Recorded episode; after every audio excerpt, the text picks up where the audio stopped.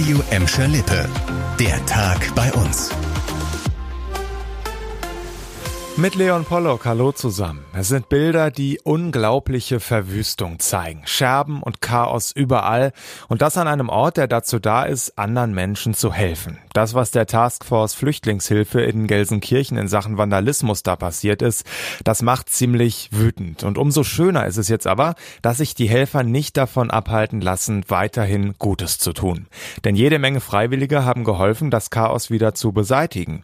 Und darüber ist die Vorsitzende der Taskforce Force, Mandy Hansen, sehr froh. Den möchte ich an dieser Stelle ganz, ganz herzlich danken. Ihr wart einfach spitze und ich bin froh, dass wir jetzt wieder ganz von neuem starten können und alles aufgeräumt ist. Übermorgen am Samstag ab 9 könnt ihr Sachspenden für Geflüchtete abgeben. Gesammelt wird an der Plutostraße 91 in Bulmke-Hüllen. Gebraucht würden jetzt vor allem Medikamente, haltbare Lebensmittel und medizinische Artikel wie Rollstühle oder Gehhilfen. Millionen Kunden deutschlandweit. Ein riesiges Projekt im ganzen Land. Das war eigentlich nur eine Frage der Zeit, bis da die ersten kleinen Problemchen beim 49-Euro-Ticket auftauchen würden.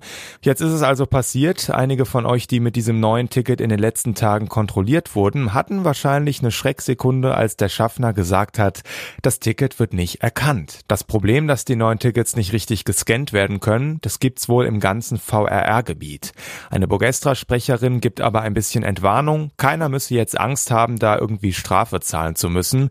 Da sind die Kontrolleure natürlich kulant. Grund für die Panne ist wohl, dass die Scanner teilweise noch nicht aufs aktuelle Betriebssystem geupdatet seien.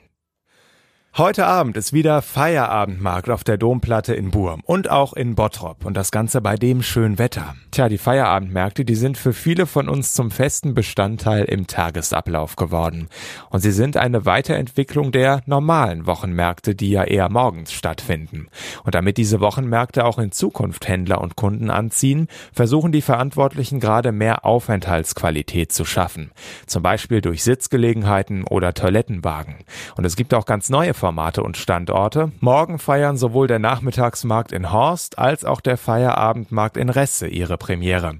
Siegbert Panteleit betreut die Wochenmärkte in Gelsenkirchen und er ist davon überzeugt, dass die Märkte auch in Zukunft wichtig bleiben. Wenn man das Soziale mit einbezieht, ist für mich der Markt ein Teil der kritischen Infrastruktur, die wir erhalten müssen um auch für die Zukunft Optionen zu haben, was Neues machen zu können. Und ich bin sicher, dass die neue Generation nach diesen Umbruchzeiten, die wir zurzeit erleben, auch mit neuen Formaten und Produkten wieder auf den Markt kommt. Schon seit einiger Zeit werden Kunden und Händler auf den Wochenmärkten eher weniger als mehr. Das liegt nicht zuletzt auch an der Konkurrenz durch die regionalen Angebote in den Supermärkten. Das war der Tag bei uns im Radio und als Podcast. Aktuelle Nachrichten aus Gladbeck, Bottrop und Gelsenkirchen findet ihr jederzeit auf radio und in unserer App.